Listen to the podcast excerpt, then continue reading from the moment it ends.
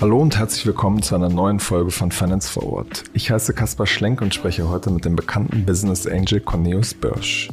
Der neue Markt hat Cornelius Börsch zum Millionär gemacht. In den vergangenen 20 Jahren hat er sein Geld in unzählige Startups investiert. Zu seinen Beteiligungen gehören etwa die Berliner Versicherungsstartups WeFox und Simple Insurance. Er ist aber auch früh beim Skandalunternehmen Wirecard eingestiegen.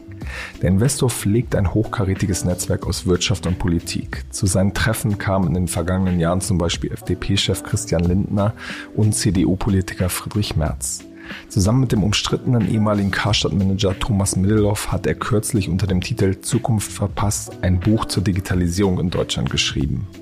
Über seine Thesen, die Fintech-Szene und das Netzwerken in Zeiten der Krise habe ich mit Cornelius Bösch gesprochen. Vorher erfahrt ihr aber noch kurz was über unseren heutigen Werbepartner. Unser heutiger Partner ist die Quirin Privatbank. Die Quirin Privatbank ist Deutschlands erste auf Honorarberatung spezialisierte Bank, unabhängig von Provisionsinteresse. Heute möchten wir euch besonders den Podcast des CEOs der Quirin Privatbank vorstellen. Dieser heißt Klug anlegen, der Podcast zur Geldanlage. Immer freitags spricht Karl Matthäus Schmidt mit Börsenmoderator Andreas Franig zur aktuellen Börsenentwicklung. Im Podcast schildert Schmidt seine Sicht auf die Themen Geldanlage und Finanzen und gibt dabei einen Überblick zur aktuellen Lage auf dem Kapitalmarkt. Bei Klug anlegen erfahren die Zuhörer nicht nur, was professionelles Anlagemanagement ausmacht, Karl Matthäus Schmidt gibt zudem persönliche Einblicke und wertvolle Tipps für effizienten und langfristigen Vermögensaufbau. Die Mission seines Podcastes ist es, Menschen in Deutschland zu besseren Anlegern zu machen und ihnen dabei die Angst vor den Kapitalmärkten zu nehmen. Der Podcast der Quirin Privatbank ist dabei sowohl für Anfänger als auch für Fortgeschrittene geeignet. Wer jetzt neugierig geworden ist, der findet den Podcast unter querinprivatbank.de slash podcast. Ich buchstabiere euch das einmal. Q-U-I-R-I-N privatbank.de slash podcast. Und natürlich auch überall, wo es Podcasts gibt. Und nun wünsche ich euch viel Spaß bei der heutigen Finance Forward Folge.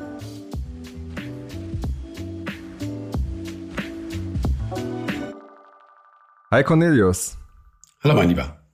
Cornelius, du hast deine Karriere am neuen Markt begonnen, hast dort eine Firma an die Börse gebracht, die zeitweise als kleine Firma fast so viel wert war wie Porsche. Das hast, kam dir selber ein bisschen äh, komisch vor, hast du kürzlich in einem Interview gesagt. Wenn ich jetzt so mit Startup-Investoren spreche, erzählen die mir wieder von sehr hohen Bewertungen und auch wenn man jetzt an die Börsen guckt, ähm, ist die Stimmung sehr aufgeheizt. Siehst du Parallelen zwischen dieser Zeit damals rund um die 2000er Jahre und heute?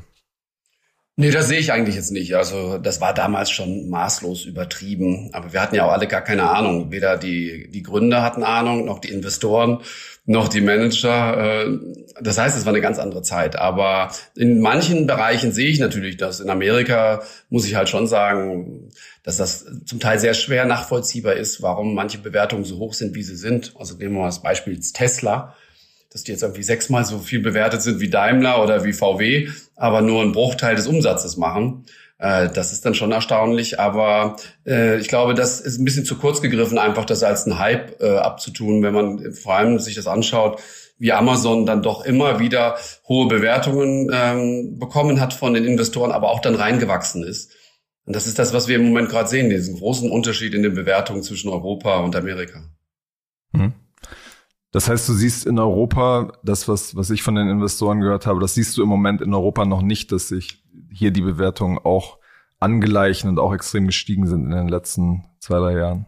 Nein, wir, wir sehen schon natürlich, gerade auch im Fintech-Bereich, ich meine, ich habe natürlich ein paar Firmen, an denen ich ja auch beteiligt bin, wo man schon sagt, da freue ich mich sehr drüber, dass die Bewertungen jetzt so sind, wie sie sind und dann ein viel, vielfaches auf den äh, Umsatz sind.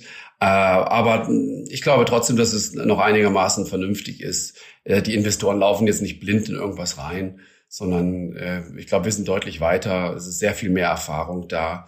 Und äh, ich glaube, dass, äh, dass wir da noch im Moment auf einem gesunden Weg sind. Also ich glaube, die, der Großteil der, der Startups und äh, ist eigentlich sehr fair gepriced. Was du ja im Grunde genommen so ein bisschen kritisierst, ist, dass man in Deutschland ein bisschen zu risikoavers ist und zum Beispiel die Chancen von, von Amazon nicht gesehen hat. Du hast jetzt Tesla selbst schon als so ein bisschen das Gegenbeispiel genannt. Wie kriegt man so eine Balance hin zwischen ähm, ja, Zukunftsfantasie, Wachstumsfantasie und gleichzeitig aber auch ja irgendwie eine gewisse gesunde Skepsis? Ja, also ähm, ich, ich glaube halt, dass, äh, dass wir als sehr konservativ gelten und äh, dass das immer eigentlich ein Ausdruck war für rechtschaffen, vorsichtig und, und ähnliches. Ich glaube aber, der Niedergang Europas lässt sich mit dem Begriff, äh, Begriff konservativ recht gut umschreiben. Die Investoren sind halt sehr konservativ, investieren lieber in Immobilien und in Bonds oder in irgendwelchen großen DAX-Aktien, anstatt vielleicht in Technologiewerte zu investieren oder in Startups zu investieren. Das heißt, ähm, ich glaube schon, dass wir da ähm, große Fehler gemacht haben, dass wir halt äh, nicht auf die Zukunft gesetzt haben, sondern dass wir alten, alten Strukturen und alten Geschäftsmodellen im Wesentlichen festgehalten haben. Aber ich meine, wenn man sich jetzt gerade die letzten zehn Jahre anguckt, sind ja die, die Runden extrem viel größer geworden. Das, das Geld fließt hier rein. Ähm, dass es nicht unbedingt immer aus Deutschland kommt, steht auf einem anderen Blatt. Aber das Geld ist ja in vielen Segmenten trotzdem da, oder? Nee, das sehe ich nicht so. Also ähm, wenn man sich das jetzt mal auch die Zahlen anschaut, dann sind wir ist natürlich das Venture Capital Geschäft deutlich deutlich kleiner als jetzt im Vergleich äh, zu China oder Amerika. Das heißt, dort ist es durchaus üblich für Pensionsfonds oder Kapitalsammelstellen ihr Geld in, in Startups zu investieren oder in Technologiewerte. Das ist bei uns eher noch die Ausnahme oder zum Teil auch verboten. Also heute Pensionsfonds können bis dato noch nicht äh, direkt in Startups investieren. Also ich glaube, da, da liegt noch viel Arbeit äh, vor uns. Was ich sehe, ist, dass einige äh, Technologiewerte in Europa, gerade im Fintech-Bereich auch, natürlich extrem leicht und extrem viel Geld bekommen. Das ist schon so, aber ich bin ja äh, an knapp 200 Firmen beteiligt. Ähm, ich glaube, für die Masse der Startups äh, ist das nicht so. Was ganz einfach geht nach wie vor ist die Family Foods and Friends. Das heißt, die Pre-Seed-Runde mit ein paar Freunden und mit der Familie hinzubekommen, das klappt noch, aber selbst bei einer, bei einer A-Runde haben wir schon Schwierigkeiten. Und dann geht es auch wieder, wird es ganz schwierig bei C- und D-Runden. Da ist das halt mit europäischem Geld kaum zu machen. Aber muss es denn europäisches Geld sein? Also ich meine, Nein. viele wollen ja wollen ja gerade die Top VCs aus den USA einfach haben, weil es vom Signaling einfach besser ist, wenn ein Sequoia oder ein Excel oder ein Index investiert. Da hast du absolut recht. Nur das Problem ist natürlich, wenn wir immer unsere äh, Kronjuwelen, sag ich mal, verkaufen, äh, sofort, wenn sie was werden, also unsere Technologie, die zukunftsorientiert ist, wenn wir die dann gleich an Amerikaner und Chinesen verkaufen, dann dürfen wir uns nicht wundern. Es ist die Frage, welche Rolle wollen wir spielen in Europa? Also wir hatten ja eigentlich immer so ein bisschen den Anspruch, gerade auch jetzt in Deutschland, dass wir technologisch sehr weit sind. Ähm, aber das sehe ich im Moment, dass wir da den Anschluss zumindest im digitalen Bereich komplett verloren haben. Nicht nur weltweit, sondern auch selbst im, in Europa. Hier befinden wir uns maximal im Mittelfeld. Hm. Liegt das aus deiner Sicht vor allem an dem Geld oder ist es vielleicht auch die, die Ideen, ähm, die nicht genug nachkommen und sehr, sehr junge, ambitionierte Leute, die dann vielleicht doch eher eine, eine Konzernkarriere noch, noch anstreben? Na Gott sei Dank ist das vorbei. Also früher, wenn ich äh, Vorträge an Universitäten gehalten habe, dann wollte immer jeder zu Goldman Sachs, McKinsey oder sogar der Deutschen Bank gehen. Diese Zeiten sind Gott sei Dank vorbei.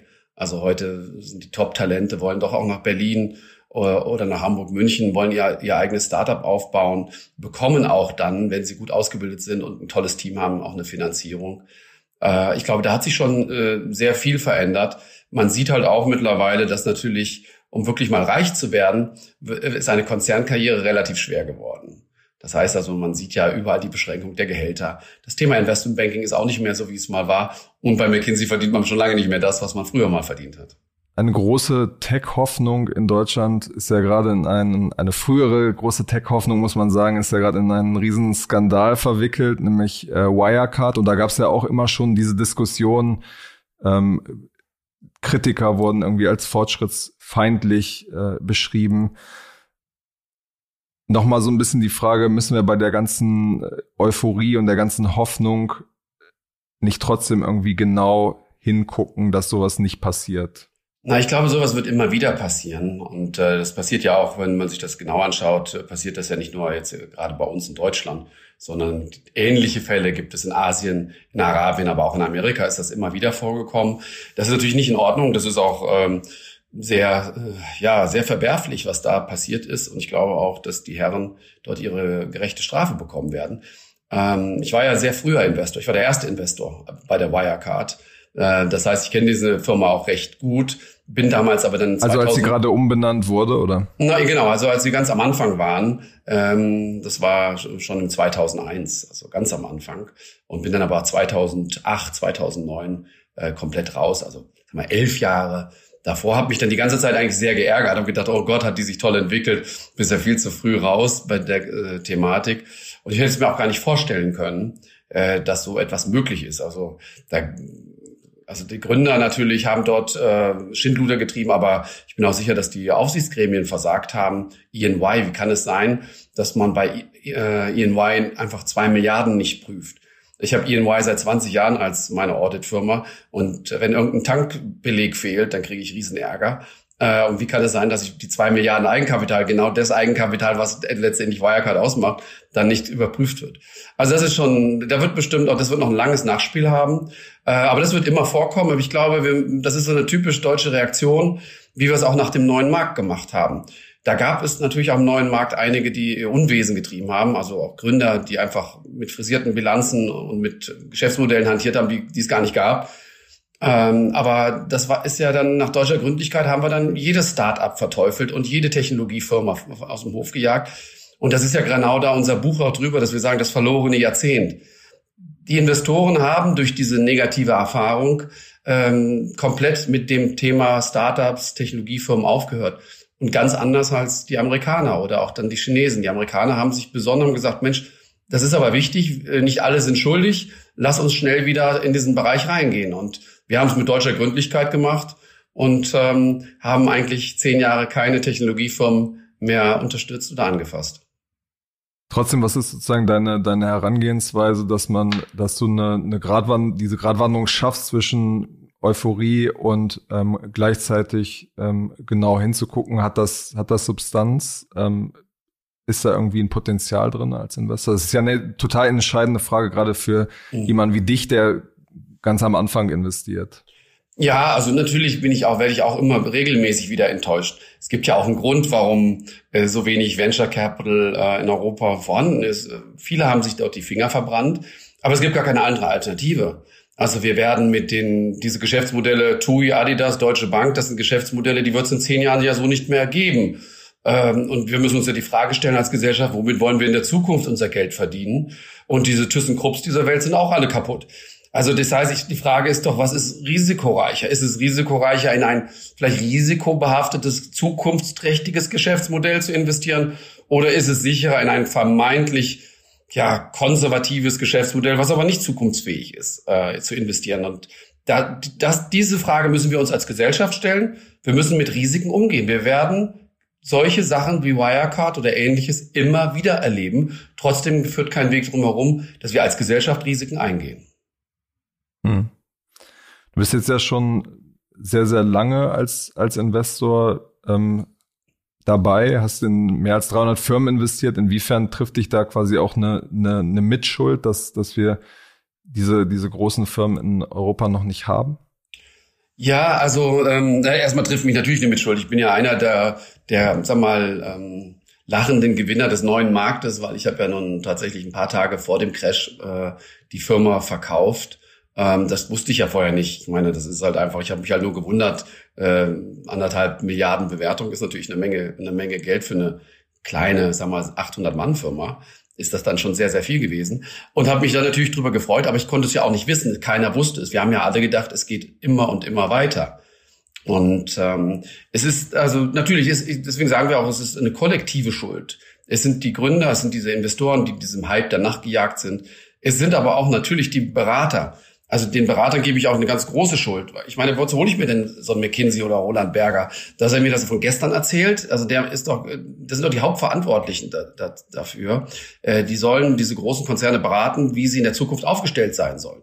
Äh, und da haben die Beratungsgesellschaften komplett versagt, äh, was die Digitalisierung angeht.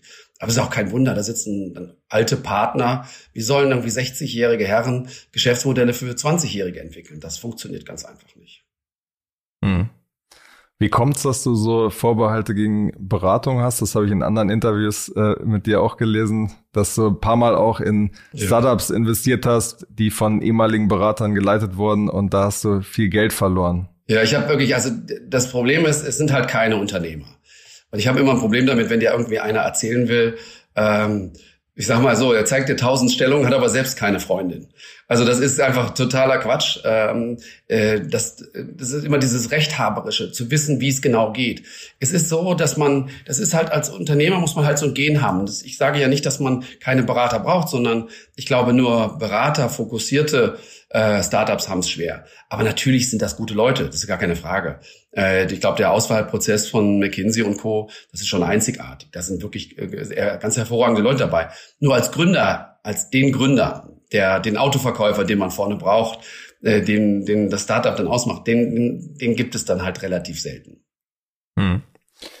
Eine These eures Buches ist ja, dass, dass der Staat auch aktiver werden muss, um selbst ähm, zu investieren. An, an vielen Stellen ähm, tut er das ja bereits. Zum Beispiel als akkreditierter Super Angel ist es ja, glaube ich, so, dass deine Investments von der European Investment äh, Bank sozusagen gematcht werden und auch an vielen anderen Stellen in anderen Fonds ist der Staat ja auch schon drinne. Warum glaubst du, dass das noch nicht noch nicht reicht? Also ich glaube, dass das, also das ist das Modell, was du gerade angeschrieben hast. Ich habe jetzt, glaube ich, etwa 60 Investments zusammen mit der Europäischen Investitionsbank gemacht, also dem Europäischen Investitionsfonds. Das heißt, ich investiere eine Million und dann kommt eine Million äh, durch ja die Europäische Investitionsbank. Das funktioniert sehr, sehr gut.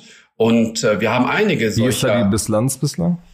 Ja, hochprofitabel. Also das heißt, ähm, die, die Returns, wenn ich Business Angels, im Klammern, die ihr eigenes Geld investieren, matche, habe ich viel höhere Returns, als wenn ich jetzt Venture Capitalisten matche, die einfach nur other people's money äh, ausgeben. Äh, das ist natürlich schon etwas anderes. Das heißt, natürlich ist die Venture Capital Gesellschaft vielleicht professioneller, aber es geht halt nichts über einen Investor, der halt sein eigenes Geld investiert. Da passt man dann halt äh, doch noch mal mehr auf. Und es ist auch so, dass je kleiner, je weniger ich investiere, desto tendenziell höher sind auch die Renditen.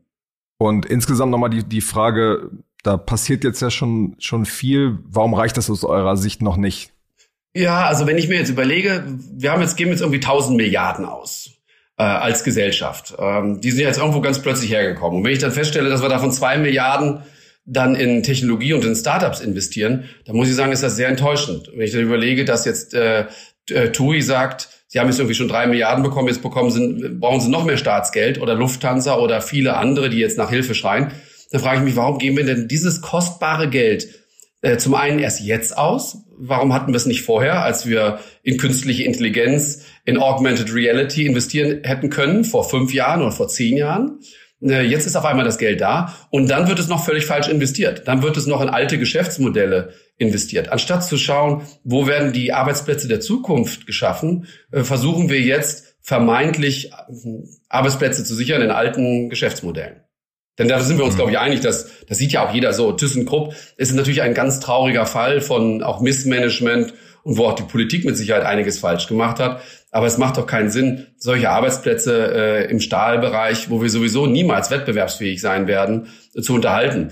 Ähnliches, wenn man sich anschaut, dass ein Drittel des europäischen äh, Budgets der EU heute nach wie vor in Landwirtschaft geht. Ich meine, die Landwirtschaft ist ein Mini-Bereich in Europa, volkswirtschaftlich. Ich glaube, äh, unter zwei Prozent, aber beschäftigen, die Beschäftigung ist noch geringer.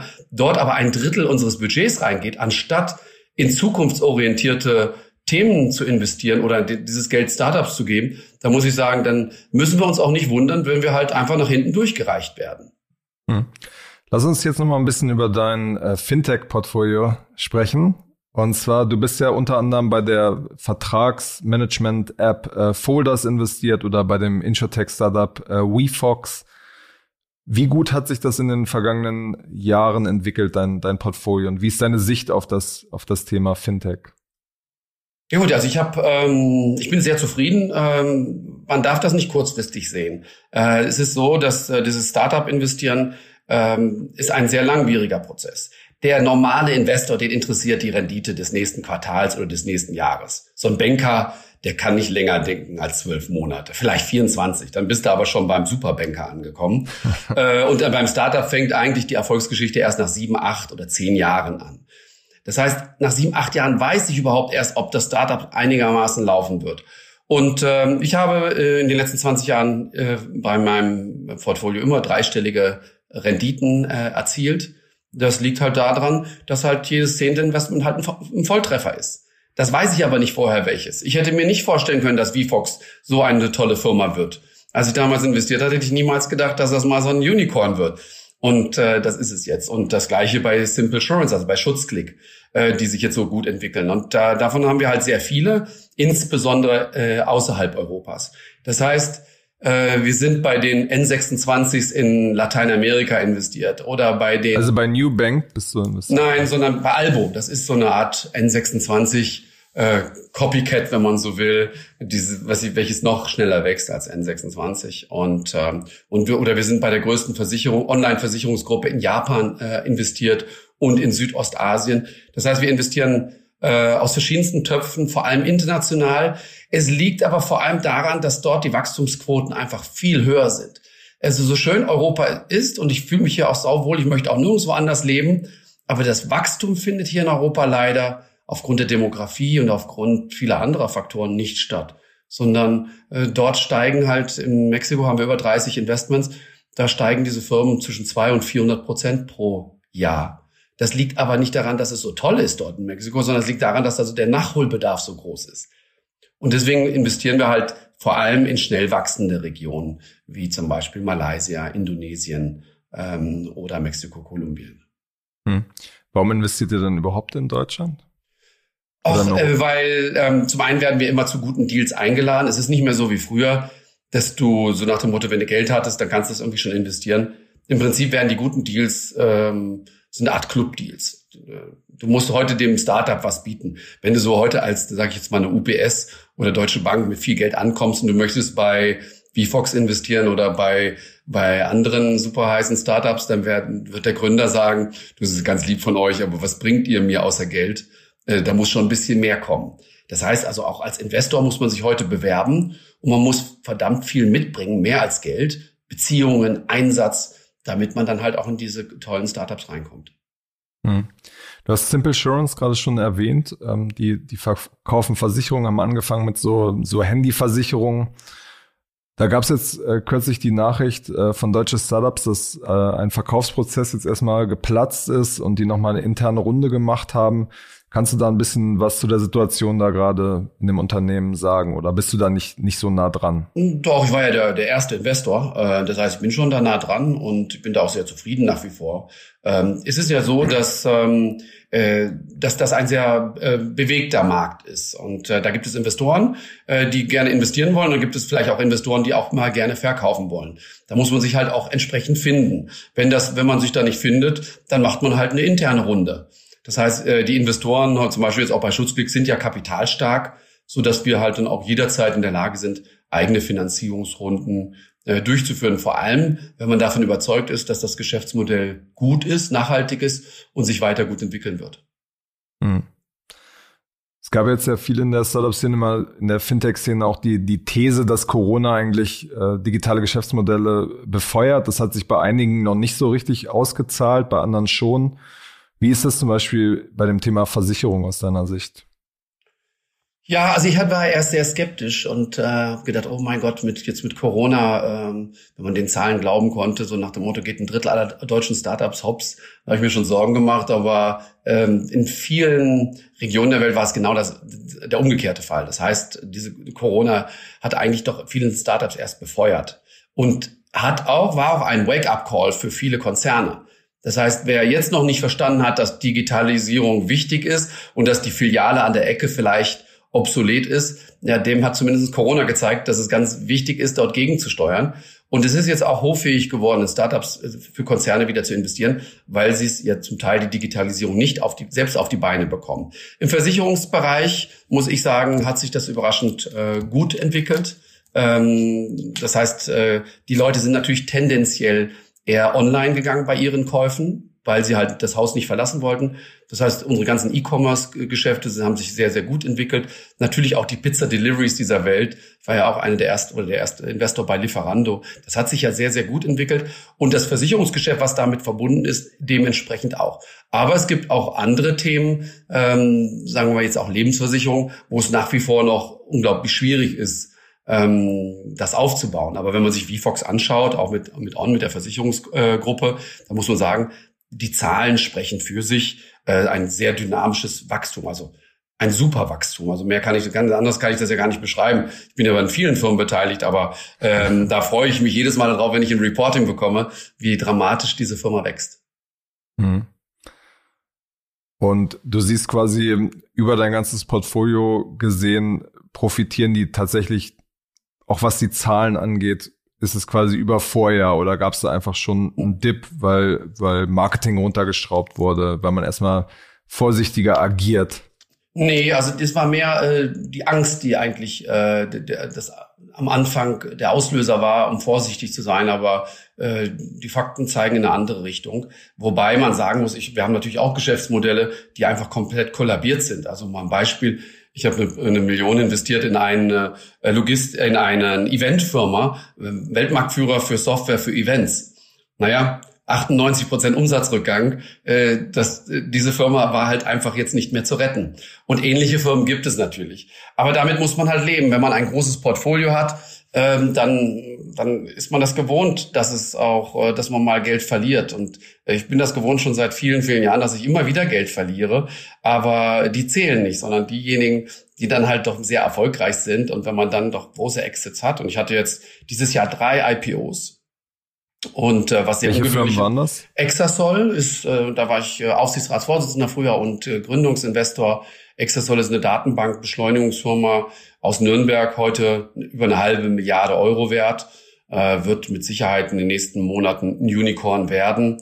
Ähm, die Wettbewerber sind äh, ein zigfaches wert. Äh, das war ein sehr erfolgreicher IPO. Dann ähm, habe ich ein äh, Reverse IPO gemacht in an der Nasdaq mit einem Streaming-Firma, Fubo TV. Wir haben, machen 500 Sportveranstaltungen parallel, die wir streamen und die wir im Netz dann zeigen äh, sehr erfolgreich. Und dann haben wir eine Firma, in die ich gar nicht investieren wollte, wo dann meine Kollegen gesagt haben, da sollten wir investieren. Momentus Space, das ist ein, äh, eine Logistikfirma für Weltraum. Dinge, also um Satelliten ins All zu bringen oder auch später um Flüge zu buchen ins Weltall.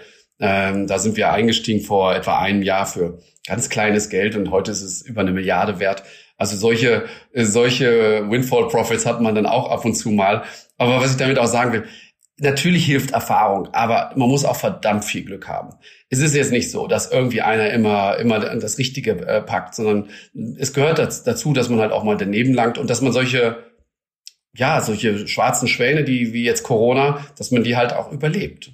Und sich davon jetzt einfach abzuwenden und zu sagen, oh mein Gott, jetzt habe ich aber viel Geld verloren, ist, glaube ich, der falsche Ansatz, sondern ich habe noch nie so viel investiert wie jetzt in der Corona-Zeit. Wie viel waren das dann insgesamt? Naja, also schon äh, stimmt äh, zwei Dutzend Finanzierungsrunden, äh, vor allem aber auch, wir haben ja verschiedenste Töpfe, wir haben Mountain Partners, wir haben unsere lokalen Fonds, wir haben Conny und Co., das ist mein, mein Vehikel, was ich jetzt im Wesentlichen manage, oder auch mein privates Family Office und äh, andere äh, Investitionsvehikel. Und ähm, gerade natürlich da, wo, wo, ich, wo ich selbst entscheiden kann, ähm, wo ich sage, da habe ich jetzt sehr viel investiert, weil zum Teil sind die Bewertungen extrem runtergegangen. Und man musste halt schnell sein. Äh, und dadurch, dass ich mit mir dann oftmals nur selbst die Gespräche führen muss, um zu investieren, ist es natürlich einfacher. Äh, bei anderen ist es natürlich so, äh, da hat man dann richtige Prozesse, wie bei Mountain Partners mit Investitionsgremien. Da ist es natürlich dann nicht möglich, so schnell zu investieren. Aber manchmal hilft es auch, sich Zeit zu nehmen und eine tiefe Due Diligence zu fahren. Mhm. Also nur aus dem Bauch heraus, wie ich das mal an den ersten vielleicht fünf oder zehn Jahren meines Investierens gemacht habe, das mache ich heute auch nicht mehr, sondern ich glaube, es hilft. Es ist beides. Ein gutes Bauchgefühl und eine Due Diligence kann auch manchmal helfen. Mhm. Zum Thema verpasste Chancen. Ähm, du hattest ja mal die Möglichkeit bei N26 zu investieren. Ach du, da darfst du, mich gar, da darfst du mich gar nicht drauf ansprechen. Also ich glaube, ich bin derjenige äh, mit, den, mit, mit, mit äh, den meisten verpassten Chancen. Also da N26 würde ich da noch nicht mal dazu zählen. Ich habe noch viel schlimmere gehabt. Ähm, Tencent, ähm, da war ich sehr engagiert und dann hab ich, konnte ich mir nicht vorstellen, dass eine chinesische Webseite 60 Millionen wert sein soll. Äh, oder Was U war bei N26? N26 auch. Die, wir, haben, wir haben uns da damals, die Bewertung, glaube ich, lag, ich wollte 5 Millionen ähm, und N26 wollte damals 8 Millionen haben und dann haben wir uns da nicht geeinigt. Das gleiche bei Zalando, das gleiche bei vielen anderen Firmen, die du dir vorstellen kannst. Also ich habe mir, ich habe fast alle Firmen immer gesehen, aber es, aber es ist halt auch sehr schwer, oftmals zu entscheiden, ist das jetzt was oder ist es nicht. Aber ein paar gute Exits hatte ich ja dann doch mit äh, einigen Unicorns und die, die reißen das dann halt auch raus. Also das Geschäft ist im Schnitt hoch, äh, hoch äh, lukrativ, wenn man mit mhm. Startups arbeitet. Welche neuen sozusagen Fintech-Hoffnungsträger siehst du, siehst du gerade? Ja, ich, also es ist tatsächlich so, dass, ähm, dass diese Regionen Lateinamerika oder auch Asien oftmals genau den gleichen Weg gehen wie jetzt die Amerikaner oder die Europäer. Das heißt, wir schauen ganz genau hin, wenn wir heute in Thailand sind oder wenn wir heute in, ähm, in äh, Südostasien sind, schauen wir ganz genau hin, was fehlt eigentlich dort? Welche Versicherung gibt es dort noch nicht? Welches Geschäftsmodell ist vielleicht jetzt attraktiv? Also wir investieren im Moment sehr also das Rocket-Modell im Grunde genommen. Ja, also ich war, war ja immer da ein Gegner davon, aber ich muss heute, muss ich gestehen, das Investieren in ein Copycat ist deutlich äh, einfacher als ein neues Geschäftsmodell in einem Emerging Market ist heute sehr, sehr risikoreich nach wie vor. Das heißt, ähm, wir investieren sehr stark in das Thema Kreditgeschäft, auch in, auch in Deutschland. Also FinMatch ist eines dieser, dieser Highflyer. Wir haben da mittlerweile 400 Millionen Transaktionsvolumen drauf, kommt aus Stuttgart, aber auch äh, Geld verleihen in Mexiko, Kolumbien äh, mit, mit neuartigen Modellen. Das läuft sehr, sehr gut und da investieren wir im Moment sehr viel Geld.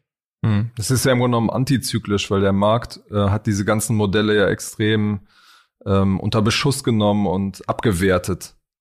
Genau, ja, also man muss halt genau, man muss halt genau hinschauen. Also ähm, Kreditplattformen äh, sind halt nicht Kreditplattformen, sondern es, wir stellen ja immer wieder fest, man, das läuft aber gerade in Berlin gut oder das läuft in London gut oder New York. Das gibt es aber noch nicht in Mexiko. Lass uns das doch mal starten oder lass uns doch mal schauen, ob wir irgendein Team finden, das das vielleicht entsprechend umsetzen kann. Und das haben wir jetzt in verschiedensten Regionen immer wieder erfolgreich gemacht. Und dann hilft natürlich einfach, dass, dass dieser Online-Markt äh, sehr stark wächst. Also nehmen wir mal Mexiko an, 60 Prozent der, Bank, der Leute sind unbanked, haben gar keine Bankverbindung. Und ähm, wenn ich heute einen Autokredit haben will, dann muss ich 50 bis 60 Prozent Zinsen zahlen. Äh, da ist ganz viel Platz für anständige Geschäftsmodelle, wo ich vielleicht nur 10 Prozent Zinsen nehme oder vielleicht 20 Prozent Zinsen, also deutlich niedriger, was immer noch hoch ist, aber irgendwie deutlich fairer. Und äh, da merken wir im Moment, dass die Bevölkerung nach solchen Modellen schreit und vor allem jeder hat mittlerweile sein Smartphone und jeder jüngere Mensch ist komplett offen. Äh, der braucht keine Bankfiliale mehr sondern der ist happy, wenn er sein Revolut oder sein N26-App auf dem Handy hat und dann ganz einfache Dienstleistungen abfordern kann. Lass uns zum, zum Abschluss nochmal kurz über das Thema äh, Netzwerken sprechen. Du bist ja mit dem Unternehmertag, ähm, hast ja eine, eine sehr bekannte, sehr bekanntes Forum für das Thema Netzwerken geschaffen, wo, wo viele hochkarätige, vor allem konservative Politiker auch äh, vor Ort sind und auch bekannte Unternehmer jetzt in dieser ganzen Corona-Zeit, wie, wie funktioniert Netzwerken für dich eigentlich noch? Weil ich meine, dieses ganze, das ganze Zoom ist gut und schön, aber am Ende ersetzt es ja nicht den, den persönlichen Kontakt, oder? Ja, da hast du vollkommen recht. Also seit 25 Jahren lade ich meine 70 besten Kumpels zum Skifahren ein.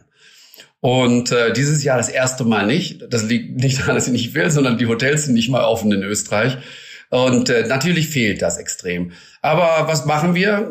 Wir machen ein äh, Online-Event. Ich verschicke den Wein und dann machen wir einen schönen äh, Zoom-Call mit 70 Leuten und der wird trotzdem unsere Jokes ausgetauscht. Es ist nicht dasselbe, aber wir müssen jetzt einfach uns noch ein bisschen gedulden und wir müssen jetzt halt einfach noch vorsichtig sein. Ich bin sehr optimistisch mit den Impfstoffen und mit den Tests, dass wir im halben Jahr die Thematik Corona wieder ganz anders sehen werden. Und ich wünsche mir natürlich, Netzwerken ist alles. Also Netzwerken, äh, ich sag, mein Lebensmotto war immer, Beziehungen schaden nur dem, der keine hat. Es ist eine Fleißsache, Kontakte zu pflegen Und äh, das macht auch letztendlich auch als Investor, aber auch als Unternehmer den Unterschied aus. Wen kenne ich? Kann ich vielleicht durch einen Kontakt einfacher an einen Auftrag kommen oder nicht? Äh, dieses Thema, das wird oftmals unterschätzt von jungen Gründern wie wichtig Netzwerken ist. Es ist wirklich eine ganz, ganz essentielle Sache. Und wenn ich das nicht selbst habe, dieses Netzwerk, dann muss ich mir entsprechende Business Angel oder Investoren reinholen, die vielleicht diese Kontakte haben. Und das zum Abschluss vielleicht, das würde mich freuen, wenn der ein oder andere altgediente CEO eines DAX-Konzerns oder Vorstand eines DAX-Konzerns anstatt auf dem Golfplatz rumhängt, dass er Startups einfach mal hilft, äh, mit seinen Kontakten, mit seinem Geld vielleicht die ersten Aufträge zu bekommen und die ersten schwierigen zwei, drei Jahre zu überwinden. Hm. Aber du meinst, dieses, dieses Kontaktpflegen und Kontakt aufbauen, das funktioniert digital einfach noch nicht richtig gut, oder? Nee, es funktioniert äh, nicht so gut wie natürlich das Persönliche. Aber hm, ich muss sagen, also ohne, also den WhatsApp-Gruppen, in denen ich bin. Wir haben da die Obstler, äh, Obstlerhütte-Gruppe mit, mit 90 Leuten und da werden jeden Tag die Witze ausgetauscht. Das macht trotzdem Freude und das sind alles Investoren und wir, wir vertrauen uns, wir tauschen auch Ideen aus. Das geht schon. Also ich glaube, Technologien können extrem dazu beitragen, auch zu Netzwerken. Also Xing, LinkedIn natürlich auch. Ähm, aber ich glaube, dass äh, ich glaube, der Unterschied Kontakt ist, dass man die Frage ist, ob man bestehende Kontakte quasi hält oder ob man neue aufbaut. Also dass man bestehende Sachen, ähm, dass man da mit Leuten, die man gut kennt, in Kontakt bleibt. Das funktioniert schon super. Aber dass man ein wirklich tiefes Vertrauensverhältnis jemandem aufbaut, den man noch gar nicht richtig kennt, ist, glaube ich, schwieriger. Oder? Da hast du vollkommen recht, aber was soll man denn machen? Es ist nun mal ja. so, wie es ist. Wir müssen halt mit den Tatsachen umgehen. Alles klar. Vielen Dank für deine Zeit und viele Grüße nach in die Schweiz. Dankeschön und schöne Grüße nach Berlin. Bis dann. Ciao. Ciao.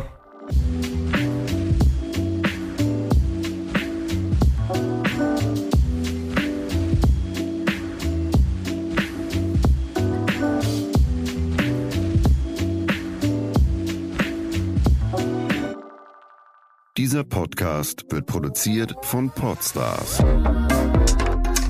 bei OMR.